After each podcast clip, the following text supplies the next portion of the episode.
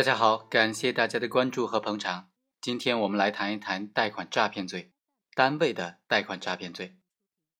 其实呢，按照刑法第一百九十三条规定呢，贷款诈骗罪它的主体只能够是自然人，不能够是单位。刑法第一百九十三条规定的是说，有这种使用虚假的证明文件、经济合同、产权证明。编造引进资金项目等等虚假的理由，以非法占有为目的，诈骗银行或者其他的金融机构的贷款，说较大的话，就构成贷款诈骗罪。这个法条规定的贷款诈骗罪的主体啊，只能够是自然人，而不能够是单位。那么问题就来了，如果说单位不能够构成贷款诈骗罪，但是单位实实在在的实施了这样一个贷款诈骗行为，那是无罪吗？还是说对于直接责任人员以贷款诈骗罪来定罪处罚，也或者说直接对单位以合同诈骗罪来定罪处罚，究竟怎么处理才是最合适、最合法的呢？我们今天来谈一谈。本案发生在一九九五年，为什么这个时间点很重要呢？接下来我会和大家解释的。主角是陈某，他经营的一家叫盛泰公司，以虚假的内容的这种购销合同。申请办理银行的承兑汇票二十多万元，之后呢，用伪造的印章制作了虚假的担保文书，申请银行的贷款四十万元，之后又同样的方式向银行申请了其他的贷款九十万元，最后又实施了隐匿销毁账簿，向银行说企业已经亏损，没有钱可以还贷了。那么案发之后，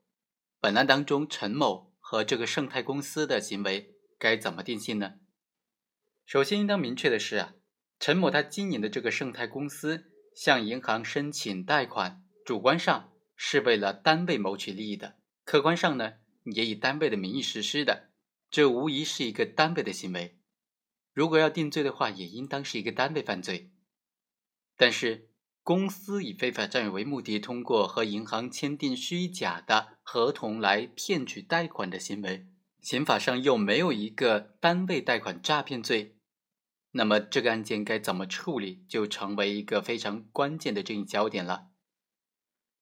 我们知道，一九九五年的时候，全国人大常委会就出台了一个关于惩治破坏金融秩序犯罪的决定，其中才首次规定了贷款诈骗罪。在一九九七年的时候，贷款诈骗罪才真正的进入了刑法的规定的范围。但是，他们所规定的贷款诈骗的主体啊，到现在仍然仅仅限于自然人。按照最新法定的原则啊，对于单位实施的贷款诈骗的行为，无论数额多少，那么都不能够认定为贷款诈骗罪，而且也不能够以贷款诈骗罪来追究单位的直接负责的主管人员和其他直接责任人员的刑事责任。二零零一年的最高院对这个问题就专门出台了一个《全国法院审理金融犯罪案件工作座谈会纪要》，对这个问题做出了明确的规定。单位不能够构成贷款诈骗罪，但是对于单位实施的贷款诈骗行为，不能够以贷款诈骗罪来定罪处罚，也不能够以贷款诈骗罪追究直接负责的主管人员和其他直接责任人员的刑事责任，这是罪刑法定的基本要求。但是呢，考虑到单位贷款诈骗虽然不能够以贷款诈骗罪来定罪处罚，这种行为呢？又应当归属于那种利用合同来实施符合合同诈骗罪的特征，所以啊，这个会纪要明确规定说，对于单位十分明显的以非法占有为目的，利用签订履行借款合同来诈骗银行或者其他金融机构的贷款，符合刑法第二百二十四条规定的合同诈骗罪构成要件的，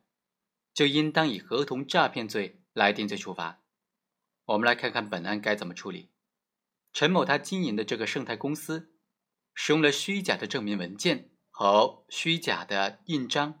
向银行骗取了贷款一百多万元，之后又实施了隐匿销毁账册，以企业亏损为由拒绝还贷，明显具有这种非法占有的目的。他的诈骗行为符合一九七九年规定的这种诈骗罪的特征。但是，盛泰公司贷款诈骗的这个目的啊，是通过和银行签订履行合同来实现的，所以盛泰公司的行为符合一九九七年刑法第二百二十四条规定的合同诈骗罪的特征。这个行为发生在一九九五年，而人民法院审理是在二零零一年，所以产生了适用刑法的时候呢，应当以诈骗罪来定罪处罚，还是以合同诈骗罪来定罪处罚的问题，也就是应当适用行为时的一九七九年的刑法，还是应当适用审判时的一九九七年的刑法来定罪处罚的问题。检察院就认为，陈某所经营的这个盛泰公司诈骗银行贷款总额是非常巨大的。根据相关司法解释，属于单位诈骗数额较大的这个范畴。根据一九七九年刑法的规定，诈骗数额较大，则判处五年以下有期徒刑或者拘役；而根据一九九七年第二百二十四条规定的合同诈骗罪，诈骗数额较大，则面临三年以下有期徒刑或者拘役。这相比起来呢，新法虽然主刑比较轻，但是增加了附加刑；而旧法呢没有附加刑，但主刑比较重。综合来看呢，本来应当适用从旧兼从轻的原则，根据一九九七年的刑法，以合同诈骗罪来追究刑事责任比较合适。当然，还有一个问题是，检察机关在起诉的时候呢，并没有将盛泰公司作为被告人。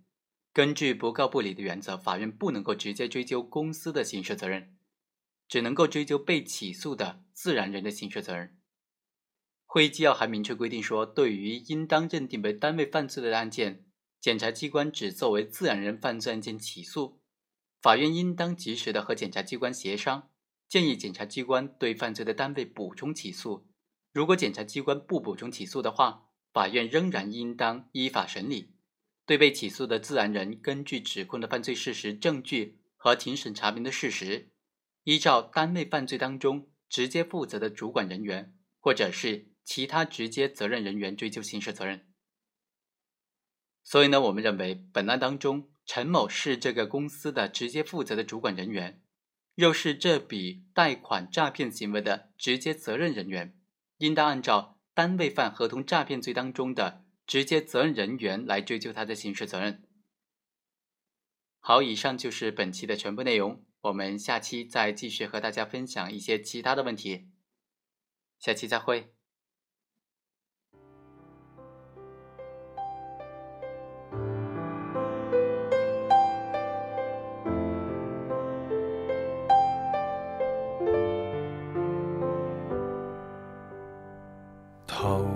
尖沙。无可避免，伦敦总依恋雨点，